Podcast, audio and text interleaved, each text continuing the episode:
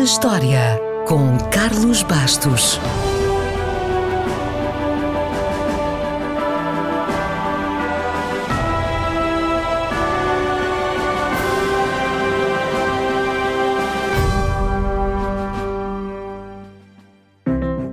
Agora que as aulas já estão em velocidade cruzeiro, hoje é um bom dia para irmos à escola.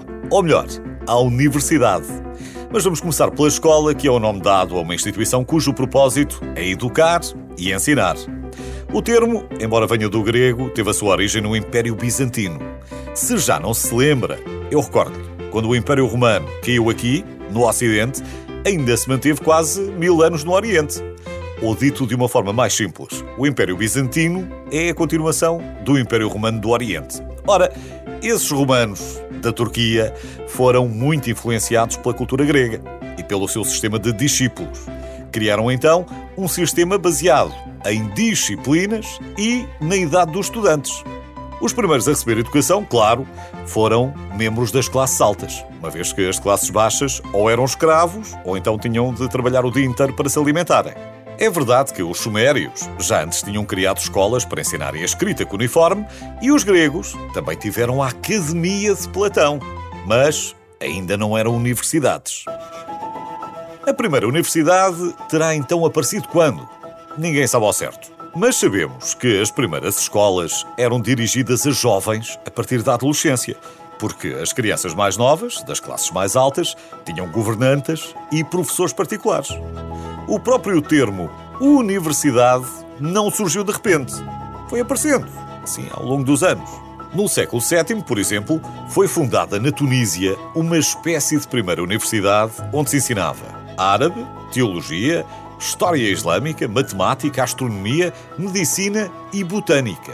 Essa mesquita foi destruída e mais tarde reconstruída perto de Tunes, onde foi então fundada a Universidade Ezitona que funciona até hoje e que é considerada, por muitos, como a primeira universidade.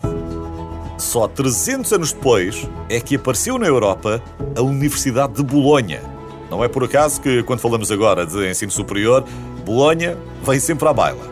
Foi fundada em 1088 e foi a primeira universidade a oferecer uma vasta gama de estudos superiores, embora inicialmente o foco tenha sido na área do direito. Grandes estudiosos como Erasmus de Roterdão, Copérnico ou Marconi estudaram lá. Ainda hoje funciona e bem. Depois de Bolonha, veio a Universidade de Pádua, que teve Galileu Galilei como professor, a de Nápoles, que foi a primeira universidade laica do mundo, ou a Universidade de Siena, entre muitos mais exemplos. Uma das universidades mais conhecidas do mundo, ainda hoje reconhecida pela sua excelência, é a Universidade de Oxford. Tem formado grandes homens de negócios, famílias reais e políticos. A sua grande rival, claro, é a Universidade de Cambridge, que foi fundada por um grupo de académicos que deixaram Oxford após terem assistido à execução de dois colegas. E antes que fosse tarde, meteram-se ao caminho e fizeram bem. Pelas suas salas de aula já passaram pelo menos 88 prémios Nobel. E não podíamos terminar sem falar da nossa Universidade de Coimbra, também ela uma das mais antigas do mundo. Em 1290, a bula do Papa Nicolau IV reconheceu o estudo geral, com as faculdades de Artes, Direito Canónico, Direito Civil e Medicina.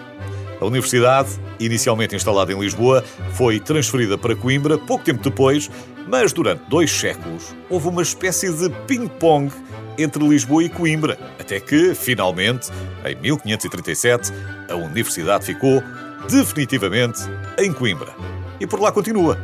E ao que parece, de boa saúde.